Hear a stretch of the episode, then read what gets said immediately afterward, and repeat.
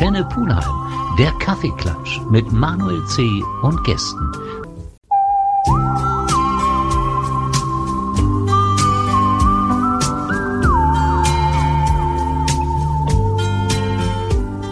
Antenne Pulheim, der Kaffeeklatsch mit Manuel C. und Gästen. Kaffeeklatsch am ersten Weihnachtstag. Ja, und ich habe mir zwei Ruhrpöttler eingeladen. Ach, stellt euch da einfach mal vor. Ja, ich bin der Franz, unterm Namen Kaiser Franz auch bekannt mhm. und komme aus dem wunderschönen Recklinghausen, extra nach Pulheim heute. Aus dem Ruhrpott. Und dann haben wir noch... Ich bin der Tom Backerl, äh, Schauspieler, bekannt geworden durch die Serie Alles, was zählt. Da habe ich den Keule gespielt und kenne die Leute bestimmt noch. Habe ich schon mal gehört, ja. ja. Aber du versuchst jetzt auch am Singen. Ich singe auch, ja. Aber schon länger, aber äh, so richtig ernst nehme ich das erst seit 2018. Selbst draufgekommen oder hat man gesagt, nee. Stomm? Ja, mich, mich, ich, ja, ich wurde gefragt und ich habe sowieso ähm, auch äh, selber schon geschrieben, Lieder geschrieben und äh, äh, die dann umzusetzen. Ich habe immer gedacht, ich kann eh nicht singen. Ich meine, ähm, ich komme jetzt nicht richtig hoch mit der Stimme. Ach so. Äh, äh, bin so mehr äh, mit der tiefen Stimme, aber es kommt gut an, es passt äh, zu dem, was ich singe äh, und von daher, ja, nehme ich das auch wirklich jetzt erst seit zwei Jahren, nehme ich das ernst und äh, ist ja auch nicht gerade unerfolgreich. Das ist schön. Wir haben zwei Ruhrpöttler bei uns. Ruhrpott immer für ehrlich, direkt. Gefällt mir eigentlich sehr gut, dieser Menschenschlag. Wir hören jetzt mal, Tom, bei dir rein. Du hast eine Weihnachtsversion von einem Lied gemacht. Und weil ja jetzt der erste Weihnachtstag ist, hören wir uns den an. Auf Erden. Gerne.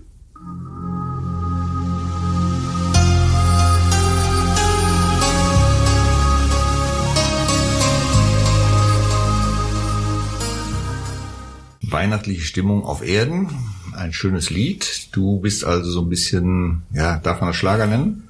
Ja, ja, das ist Schlager, was ich mache. Ähm, vorher war es ein bisschen mehr Rock-Pop. Mhm. Äh, dieses Lied habe ich auch für meinen Sohn geschrieben, aber vom Text her ist das eigentlich so gehalten, dass es äh, jeder für äh, ja nehmen kann, den er liebt. Also ob es jetzt die beste Freundin ist, der beste Freund, die Mama, der Papa. Äh, es ist so, wie gesagt, geschrieben, äh, ähm, dass sich da jeder identifizieren kann mhm. mit.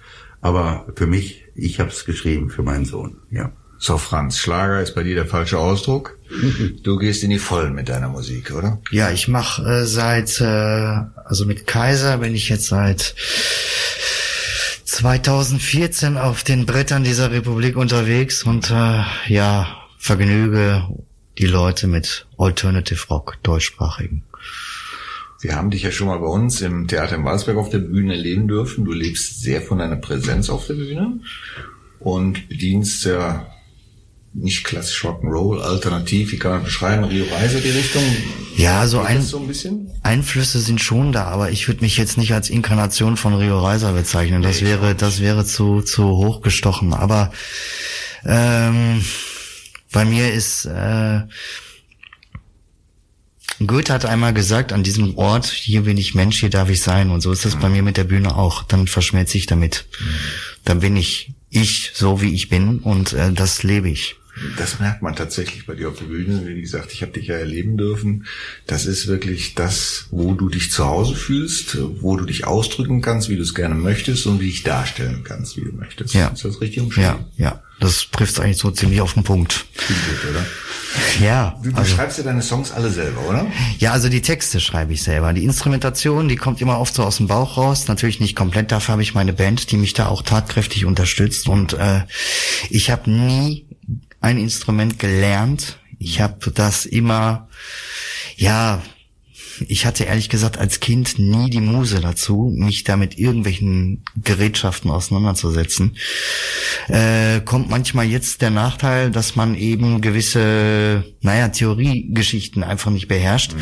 und gewisse Dinge einfach doch nicht aus dem Bauch machbar sind. Könnte aber da, das denn noch kommen bei dir, dass du sagst, vielleicht liebt mich doch, oder hast du das Gefühl, der Zug ist einfach abgefahren? Äh, man soll ja niemals nie sagen, ne? Aber im Moment fehlt mir dazu die Power, oder die Ja, Motivation. der, der Tom fängt an zu singen, obwohl er Schauspieler ist. Also Ja, aber das ist ja auch bei uns Künstlern. Also Tom ist ja auch Künstler. Also nie, obwohl er jetzt Musik macht oder als Schauspieler, es ist ja auch eine Kunstform. Und entweder hat man dann Zugang zu oder man hat ihn nicht. Das hat auch gar nichts mit mit Können. Also du hattest Deswegen vorhin, gibt's auch Entertainer, die alles machen irgendwie. so Typen wie ich meine. du hast ja auch du, genau, äh, unglaublich gut aussehen auch noch dazu und unfassbar. Semi im Radio. Ja, ja Und Tom, hat- Tom, Genau. Tom hat ja auch gerade irgendwie gesagt, dass er äh, der Meinung war, er kann nicht singen. Das ist Quatsch. Also entweder ist dann Zugang da und dann in erster Linie muss man ja selber auch daran Spaß haben. Und Was ich mal Blödsinn finde, weil du das gerade sagtest, ähm, ich habe auch mal gehört, dass äh, Leute gesagt haben,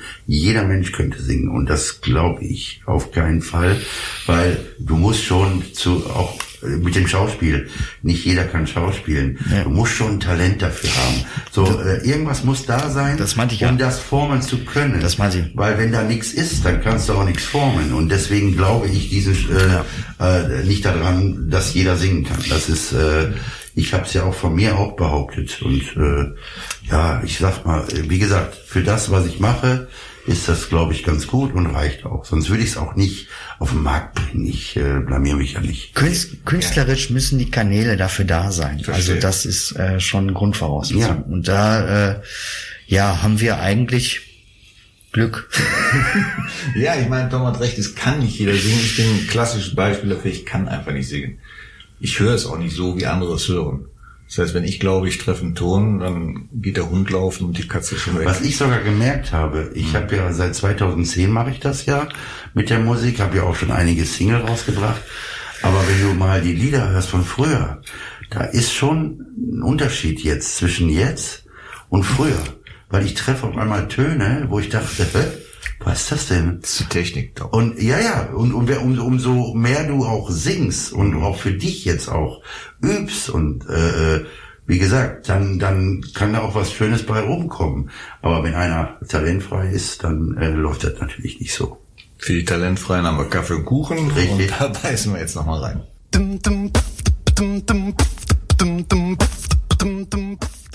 Ja, singen oder nicht singen. Ich kann es definitiv nicht, aber du hast natürlich eben schon gesagt, singen kann man üben, kann man lernen, aber auch eine begrenzte, eine gewisse Basis muss schon da sein. Wann hast du denn bei dir entdeckt, Franz, dass, dass da was ist? Also eigentlich äh, ziemlich früh. Ich konnte noch nicht, also aufgrund meiner körperlichen Gegebenheit habe ich ja ein bisschen später gelernt, laufen zu laufen als andere, erst mit vier Jahren. Äh, ich konnte aber, ich habe früh gesprochen und auch nicht irgendeine Babysprache, sondern meine Eltern haben Wert darauf gelegt, dass ich von Anfang an vernünftig spreche und ich konnte mit drei dann schon so Wörter wie Katalysator sagen. Aufhören. Auch Kassettenrekorder. Weiß ich jetzt nicht, aber Katalysator tatsächlich äh, schon. Äh, und hab nie so, so, was weiß ich, so, so Sachen wie, guck mal, da ist der Wauwau oder ne, so, so ein Quatsch.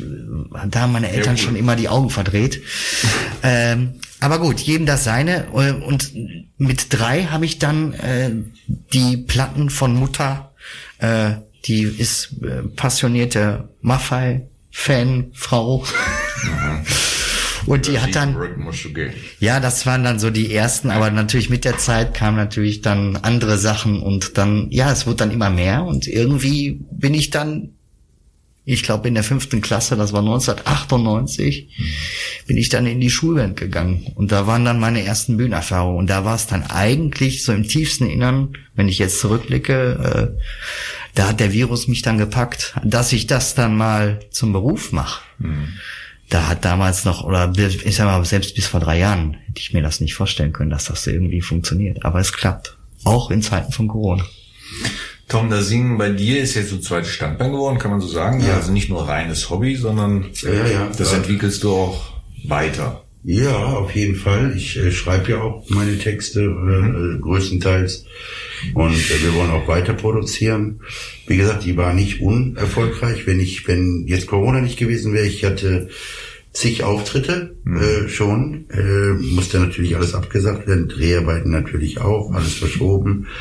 Ist natürlich äh, ein blödes Jahr, aber ähm, sonst wäre ich da richtig rausgekommen mit. Also da bin ich von überzeugt, weil es gerade im Schlagerbereich ist diese Nummer einfach ein Mega-Ding. Also, Der Schlager lebt ja auch eine Renaissance, die kaum vorstellbar war, oder? Ja, ja. Also ich, ich habe ja früher, also in der Jugend, haben wir Schlager gehört und dann, umso älter man wurde, war das dann so eine Zeit lang, war das ja auch sehr verpönt. Ich sag mal so in den 90ern war das äh, äh, verpönt, dieses Schlager zu hören überhaupt. Und das hat dann wieder irgendwann, ja, weiß ich nicht, wann das angefangen hat, äh, äh wieder richtig loszugehen, dass, dass, dass jeder irgendwie auch Jugendliche auf Schlager stehen, total. Mhm.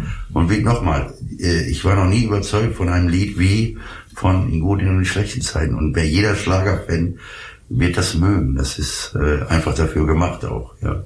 Dieses Genre, hast du dir das ausgesucht, weil du dich da drin siehst, oder hat einer gesagt, das könnte zu dir passen? Äh, nee, das war sogar im Gegenteil.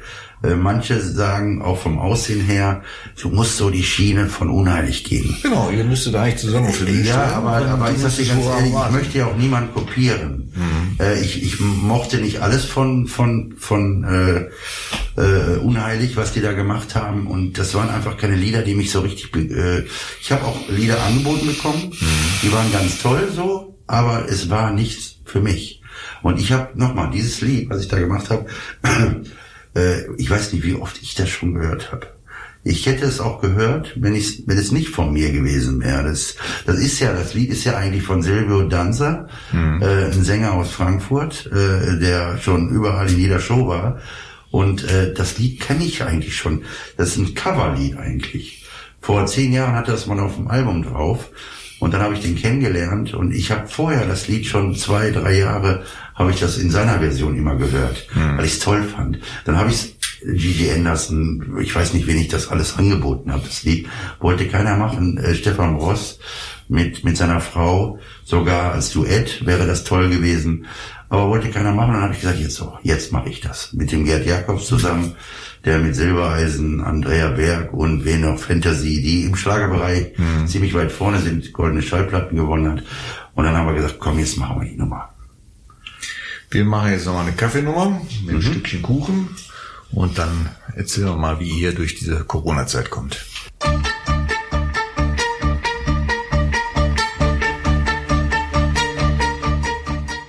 Ja, der Franz und der Tom sitzen mir gegenüber. Der Tom, wenn man den als Bild sieht und dann darunter so drei, vier Musikrichtungen angeben würde, würde man als letztes wahrscheinlich Schlager ankreuzen. Zu dir würde ein guter Rock'n'Roller passen, Heavy Metal ja. oder was auch immer. Aber alles nicht meins. alles nicht deins. Deswegen ist immer wieder fast. das wollen wir nicht. Das wollen wir heute nicht riskieren. Deswegen immer wieder faszinierend, wo einen das Herz so hinführt musikalisch. Ne? Ja. Franz, war das schon immer deine Richtung, das, was du jetzt auch auf die Bühne bringst? Oder gab es bei dir auch so eine Entwicklung? Also für mich war immer klar, es muss ein bisschen mehr Dampf haben. Mhm. Aber so richtig die Richtung, ich glaube, das ist auch so eine Reise, worauf man sich begibt. Ja. Mhm. Es ist eine Reise und äh, als Mensch entwickelt man sie ständig. Es gibt ja immer diesen, diesen blöden Spruch, äh, Lehrjahre gibt, sind keine Herrenjahre und wir sind die Menschen, die nie auslernen. Ja. Äh, in dem, was wir tun und in der, in der Form, was wir erarbeiten, weil wir jedes Mal von neu anfangen. Wir haben zwar gewisse Grundhandwerkszeuge, die mhm. wir mitbringen, aber es ist jedes Mal was Neues, wo wir äh, ja uns rantasten müssen und auch dran wachsen. Und so ist das bei mir, also mit der Musik auch gewesen. Ich habe verschiedene Stile ausprobiert und jetzt rückblickend gesagt. Äh, war das alles richtig so. Also ich habe ich hab Rock, normalen Rock gemacht, ich habe Punk gemacht, ich habe Hardcore gemacht. Mhm. Also die ganz äh, krasse Schiene, wo wirklich äh, mit ganz viel Technik gearbeitet wird, also durch Shouts, sage ich jetzt mal der englische Begriff dafür. Und bin da aber von der Kondition her auch an meine, an meine Grenzen gekommen und habe gemeint, so irgendwie, okay, äh, dafür bist du nicht der Typ weil du nicht so dieses Klischee-Erscheinungsbild äh, verkörperst und äh, du setzt deinen Körper völlig unter Druck und Druck ist in der Kunst immer, wenn ich das mal so sagen kann, immer kontraproduktiv. Äh, du musst halt sämtliche Ketten müssen weg sein. Also es muss, es darf keinerlei naja, keinerlei Spannung da sein. Äh, das ist auch das, was du gerade gut sagst. Ähm, ich habe dich natürlich auch schon auf der Bühne gesehen und ich bin, wenn ich zum Set, im Set komme, Dreharbeiten, ich bin sowas von selbstbewusst in meiner Rolle drin. Ähm, ich sehe gar nichts anderes. Aber sobald ich auf die Bühne gehe und singen soll, äh, habe ich vorher so ein Lampenfieber, das ist unfassbar. Das ist verrückt, ne? Das, Das ist unfassbar. Äh, wie gesagt, ich habe ja auch schon hier äh, Some Broken Hearts Nevermind in der Weihnachtsversion in der ausverkauften Philharmonie in Essen gesp gespielt und gesungen. Und ich wollte wirklich fünf Minuten äh, mit Riesenorchester, äh, fünf Minuten vorher wollte ich sagen, nee, ich mach's nicht. Mama. Weil ich so einen Schiss hatte. und heute bin ich natürlich froh darüber, aber ich hatte so eine Angst und ähm, aber in dem Moment, wo Schon du dann auf der Bühne bist, wenn du äh, den der ersten erste Ton, Ton, erklingt, ist dann doch ist Feierabend. vorbei, ist ne? vorbei, das ist also ja. das, was mir alle Künstler eigentlich erzählen. Und das Richtig. ist ja nicht ungewöhnlich, dass man ist auch wichtig. Ich glaube, dass es Das- auch wichtig ist, dass man erstmal, äh, wenn man kein äh, Lampenfieber mehr hat, dann äh, äh, dann passieren die Fehler, glaube ich. Nein, ich glaube, es Oder fokussiert mehr. Es Oder? ist, du? es ist, also im gewissen Rahmen, dieses Lampenfieber, das ist eigentlich der Dreh- und Angelpunkt, um was es geht. Weil dann bist du an so einem Punkt, wo du völlig auf 180 bist, innerlich. Und wenn dann der Punkt kommt, oder sagen wir mal, das Ende vom Lied, ist im Prinzip die, der Lohn der Arbeit. Jetzt rein aus dem Musikalischen, als Schauspieler kriegt man ja nach dem Dreh keinen Applaus. Aber als Musiker kriegst du Applaus. Und das ist der Ja. Moment, wo du dann denkst so, das ist wie die, Sek das ist wie die Zigarette danach. Ja, genau. Ja, ist doch ist einfach so. Und das, dieses Gefühl, wenn das irgendwann mal nicht mehr da sein sollte, es gibt ja Leute, die sagen, ich habe kein Lampenfieber mehr, ich bin so professionell durchtaktet, ich mache das so, dann für mich persönlich, habe ich gesagt, wenn das mal passieren sollte, dann höre ich auf. Äh, solange das Gefühl da ist, Ich hätte das aber gerne, dass ich, ähm, ich freue mich natürlich darauf, aber Thomas Anders hat das mal gesagt. Der hat gesagt, ich habe kein Lampenfieber. Im Gegenteil, ich bin so heiß da drauf. Äh, jetzt gleich, ich kann gleich auf die Bühne. Ja, ich kann das- gleich auf die Bühne. das- nein. Ich bin wieder jemand, ah, ich muss gleich auf die Bühne, ich muss gleich auf die Bühne. Ja, aber ich das- freue mich natürlich auch, aber bei mir ist es ein bisschen anders. das Fieber ist aber das Gleiche, es ist nur eine andere Form. ja, ja. Finde ich ehrlich gesagt auch. Das ist einfach das Gleiche, es, es drückt sich nur anders aus. Ja. ja, ja, möglich. Wir wollten eigentlich so ein bisschen darüber sprechen, gerade was Corona mit euch und eurer Zeit als Künstler gemacht hat. Das verschieben wir auf den nächsten Take, aber wir hören vielleicht jetzt mal bei dir rein in Hurra Hurra und dann kannst du uns auch dazu erzählen, was so deine Motivation war, dieses Lied zu spielen, äh, zu komponieren.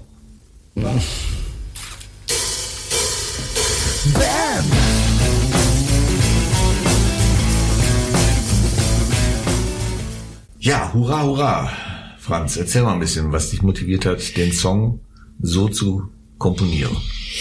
Das Ja, hat die- ja was mit der Corona-Zeit, denke ich mal, auch zu tun, oder? die Zeit spielt in, für den Song, für den Song gerade. Äh, also der Song ist entstanden, ja, jetzt nicht aus der Laune heraus, sondern einfach, ich habe einfach mal so drüber nachgedacht, weil ich ja auch total interessiert bin, was geschichtliche Ereignisse angeht. Und äh, Corona kam mir, wie gesagt, da so ein bisschen entgegen. Äh, ja, es fühlt sich gerade so ein bisschen an wie die 1920er Jahre vor einem 100, vor 100 Jahren. Äh, wir haben alle so ziemlich auf dem dicken Fuß gelebt. Ich, Wie gesagt, ich kann nicht für den Einzelnen sprechen, aber im Allgemeinen. Wir konnten irgendwie reisen, wo wir hin wollten. Wir konnten machen, was wir wollten, ohne dass wir irgendwie in, eurer, in unserem demokratischen Grundgedanken eingeschränkt waren. Und dann kommt so ein kleiner Virus, den keiner sieht, den keiner anfassen kann, den keiner riechen kann.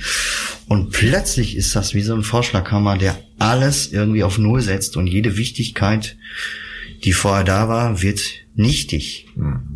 Und Hurra, Hurra ist eine äh, Message, wo ich sag, okay, jetzt ist Feierabend. Und wir laufen lachend in die Kreissäge. Und wir müssen halt aufpassen, das ist mein, mein Appell, ähm, mein Appell, äh, dass wir unsere demokratischen Grundsätze, die unsere Großväter und Urgroßväter mit Schweiß und Blut erarbeitet haben oder auch errungen haben, dass wir die nicht aufs Spiel setzen. Und das ist gerade, glaube ich, Corona ist so eine Art Test. Wie weit sind wir soziologisch dazu in der Lage, äh, uns als Spezies vernünftig zu verhalten? Könnte man tatsächlich so verstehen? Wie erlebst du das, Tom? Also für mich selber ist es, ähm, Ich glaube, viele haben das vorher auch erst gar nicht so ernst genommen. Mhm. Ich weiß noch, als das angefangen hat, äh, da war ich noch auf dem Geburtstag von Bigi Lechtermann. Mhm. Da fing das schon so ein bisschen an. Äh, äh, und dann ging es ja richtig los. Und das, also immer mehr, es, es wurde ja immer schlimmer, immer schlimmer. Und äh, ähm, ich habe es erst gar nicht so richtig verstanden, wenn ich ehrlich bin. Äh, ist natürlich beruflich äh, eigentlich auch eine Katastrophe, obwohl ich wirklich sagen muss, ich hatte jetzt nicht so ein schlechtes Jahr. Ne? Aber ich äh, kenne natürlich ganz viele Künstler, gerade Musiker auch. Ja. Äh, das ist katastrophal. Das ja. ist, das ist die Hölle. Äh, ich, ich äh, weiß nicht, wohin das noch führen soll. Ne? Ähm, wie gesagt, man sollte ähm, das schon alles echt ernst nehmen. Mhm. Äh, guck mal, wir sitzen hier auch mit Masken, das ist ja jetzt kein Fake. Und äh, ähm, irgendwas wird da schon dran sein. Also äh, wenn ich das immer höre, ach, die spinnen doch alle und die übertreiben und und es sind sowieso genug, äh, die immer äh, irgendwie krank sind durch durch mhm. irgendwelche Erkältungen und auch sterben oder so. Also ähm, da wird schon irgendwas dran sein und ich hoffe, wir überstehen das alle ganz schnell und äh, dass es dann wieder ganz normal wird. Und aber ich glaube, dass wir auch noch sehr lange, auch wenn wir jetzt nicht mehr mit Masken rumlaufen müssen und so, von der Einstellung her werden wir uns auf jeden Fall noch ändern und äh, überlegen, wen umarmen wir jetzt und wen wir nicht. Und das wird noch eine ganze Zeit in uns bleiben. Da bin ich von überzeugt. Äh, also ich merke das ja jetzt schon. Ja, auch. natürlich. Also das wird uns noch... Das dauert ja schon äh, lang genug. Ja, ja, nee, aber das wird uns noch länger begleiten. Ob es jetzt ein, zwei Jahre ist, drei Jahre, bis das mal wieder richtig raus ist bei uns, ja. äh, wird uns das noch eine Zeit lang begleiten. Hinzu kommt, wenn ich das noch kurz einwerfen darf, hinzu kommt, dass äh, natürlich dieses das ganze Krankheitsbild, dass das natürlich jetzt grassiert und dass mhm. die Köpfe auch natürlich jetzt mit Angst gefüllt sind, die ich auch absolut nachvollziehen kann und auch sofort unterschreibe. Aber diese Leichtigkeit, die vorher da war, dass wir mal eben kopflos, vorsichtig gesagt, auf die Straße gehen oder in unsere Lieblingskneipe uns ein Bierchen genehmigen und mit unseren Leuten mit 10, 20 am besten gleichzeitig am Tresen sitzen und uns unterhalten. Diese Leichtigkeit, die wird von jetzt auf gleich nicht wieder da sein. Das dauert, bis das wieder auf einen ja, einigermaßen alles, was selbstverständlich für uns war, ja. was wirklich immer selbstverständlich ja. war, wie morgens Zähne putzen oder ja. was auch duschen und, und das ist von jetzt auf gleich ist das natürlich weg. Ist das vielleicht auch eine Frage der Generation? Erleben das junge Leute anders wie ältere? Also ich muss ehrlich sagen, ich möchte jetzt keine 18 mehr sein müssen. Jetzt gerade in diesem Moment. Also wenn ich mir jetzt vorstellen müsste, ich wäre jetzt gerade im Abi oder hätte gerade meine Abi gemacht mit Abschluss. Oder Schule. Oder Schule. Oder Schule. Boah, nee. Nein. Nee. Also es ist schon eine irre Prüfung, die da auf uns zukommt. Äh, jeder empfindet, wird das, ob das ein Kind ist, ein Schulkind oder was auch immer, jeder wird das für sich ganz anders empfinden als jeder andere. Also, äh, also jeder wird anders empfinden. Fakt ist, also ich sehe da immer meine Großmutter. Hm. Ich nenne sie immer gerne. Sie ist Jahrgang 36 und äh, von der Generation an, die jetzt sagen wir noch den Krieg mitgemacht hat, von 1945 an hat, hat das keiner hm. so erlebt. Und wir müssen alle irgendwie, ja, darauf hoffen, dass es irgendwie mal wieder funktioniert. Aber wir können es nicht beeinflussen.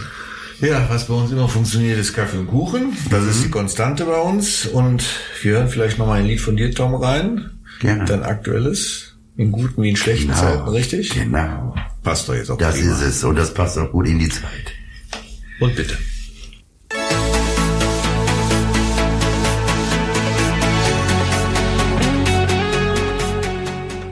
Ja, Corona bedeutet Veränderung. Lass es mal von den ganzen Folgen vielleicht weggehen. Lass es mal überlegen, kann man dieser Zeit vielleicht auch was Gutes abgewinnen? Seht ihr da Ansätze?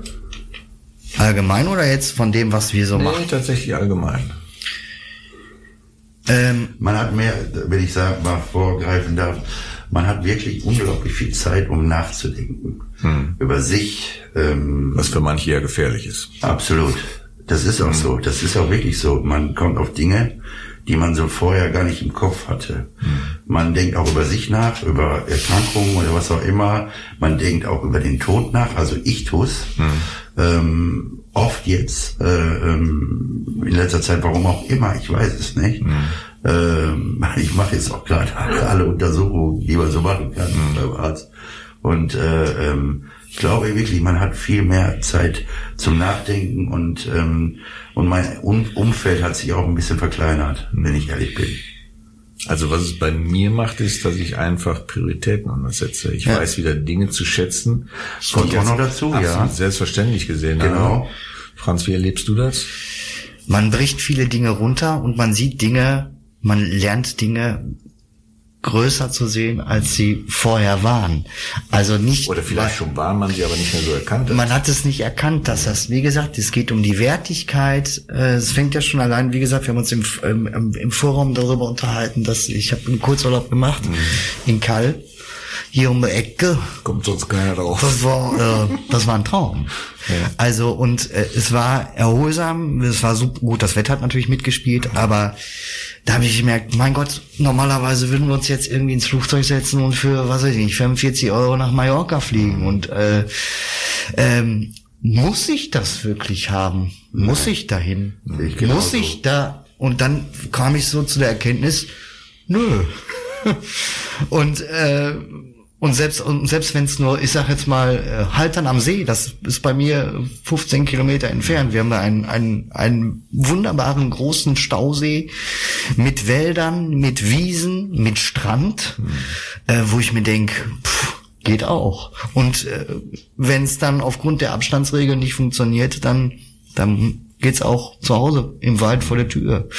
Und äh, ich glaube, das begreifen gerade so die Leute. Also es gibt viele Dinge, die, wie, wie ich schon gesagt hatte, die wir so als als maßgeblich wichtig erachtet haben. Und das muss sein, dreimal im Jahr in Urlaub zu fliegen oder äh, und oder auch die großen Veranstaltungen, die abgesagt worden sind, Rock am Ring. Das war was war was war das für ein Aufschrei? Ja. Äh, und da hört man jetzt nichts mehr von. Also es ist, weil die Leute merken oder vielleicht auch gemerkt haben, ja, ich stehe da in einem Pulk von, ich sag jetzt mal über den Daumen gepeilt, 10, 15.000 Leute. Ich will jetzt Rock am Ring nicht in Grund und Boden reden, aber nee, das trifft ja letztendlich auch auf jedes Festival. jedes Festival, aber, dann jeder hat sich im Endeffekt gefragt, äh, ja, ich bin einer von vielen und muss mir mein Idol aus einer Entfernung von 800 Meter auf der Leinwand angucken, stehe im Staub, stehe im Dreck, stinkt nach Bier, äh, kann mich drei Tage nicht duschen und irgendwie vermisst das keiner. Also der Das, Aufschrei. das weiß ich nicht, ob ich dir da recht geben kann. Ich glaube, dass diese Festivals auch wieder kommen werden, wenn Ja. es möglich ist und dass trotzdem vielen dafür. Was Ja, aber ich der- aber eigentlich finde, ist, dass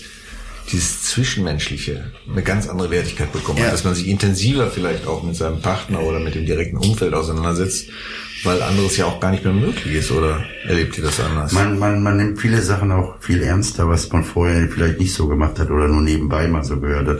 Ich habe aber trotzdem, muss ich dazu sagen, habe ich trotzdem irgendwo, ich bin ja immer so einer, ähm, ich habe Angst äh, vor der Zukunft. Ich meine, wenn uns das jetzt hier passiert, äh, was da noch kommen kann alles. Also, Ja, aber ist so weit dürfen wir nicht gehen. Ja, Also ich bin so, ich denke über, so, Ja. über sowas immer so nach. Dom, du brauchst eine Therapie, komm Ja, zu mir, da kriegen mach wir schon ich, hin. Aber das Grundpositive müssen wir uns einfach erhalten. Das behalte ich sag mal, auch, ja klar. Du hast es eben schon angeschnitten mit deiner Oma. Äh, Es gab wirklich Zeiten, die deutlich genommen haben. Wir müssen einfach lernen, damit umzugehen. Ja. Es gibt genügend positive Dinge, denke ich mal. Ich bin dieses Jahr zweimal Opa geworden. Ich müsste sagen, Kinder das können wir gar nicht machen, aber im Gegenteil, ich sag mal, jede Generation hat irgendwo die Problematiken, die sie gegeben haben, irgendwo lösen können. Ja, Ja. ja, ja, Ist nicht einfach, aber es gibt da Bis ja jetzt ja, jetzt stimmt, ja. Seht ihr den kommenden Impfstoff als mögliche Lösung oder habt ihr euch damit noch gar nicht auseinandergesetzt? Puh, ähm, Schwierig, ne? ja, schwierig. Ich habe da auch ein bisschen Angst vor, wenn ich ehrlich bin. Ja, du hast ja, wie wir jetzt gerade gehört haben, im äh, Augenblick vor allem Angst. Dom, alles wird gut. Franz, wie sieht's bei dir aus? Hast du da schon eine Einstellung zu? Ganz ehrlich, ich weiß es nicht. Mir fehlt jegliches medizinisches Fachwissen dazu, irgendetwas rational zu beurteilen. Oder ist dir damit Vertrauen? Äh, ich hoffe, ich hoffe, dass, dass, äh, dass unsere Verantwortlichen äh, da mit, klar mit mit einem ruhigen Gewissen und vor allen Dingen äh, rationalen Entscheidungen vernünftig handeln. Äh, wann ich oder wann wir, besser gesagt, auch ihr mit einbegriffen, mit inbegriffen, ähm, wann wir diesen Impfstoff kriegen, steht erstmal auch noch in den das- Sternen. das ist klar. Das- Ne? Aber ähm, grundsätzlich, wenn das Leben bedroht ist, Hm. ist es, glaube ich, für jeden, ist jeden klar, dass er dankbar ist, dass so ein Impfstoff da ist. Aber erstmal, solange man das nicht selber spürt und man selber davon nicht betroffen ist, äh, ist man da, glaube ich, erstmal so ein bisschen zwiegespalten. ne? Gut, ihr Lieben, wir, wir kürzen das hier an der Stelle ab. Muss sich auch jeder selber Gedanken zu machen. Wir sind leider schon wieder am Ende dieser Sendung. Ich fand das klasse, dass ihr euch jetzt die Zeit genommen habt, uns hier nochmal zu besuchen im Studio. Kommt gut ins neue Jahr. Wir bleiben auf jeden Fall in Verbindung. Ich drücke euch die Daumen, dass alles gut wird. Danke für die Einladung. Danke auch sehr.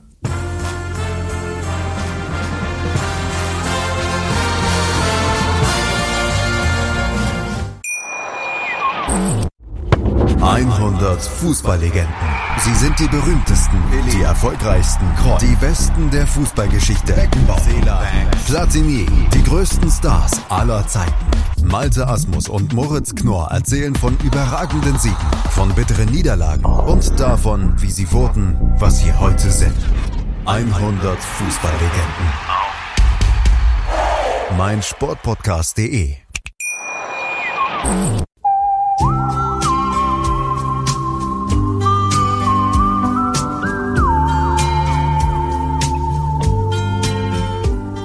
Antenne Pulheim, der Kaffeeklatsch mit Manuel C. und Gästen.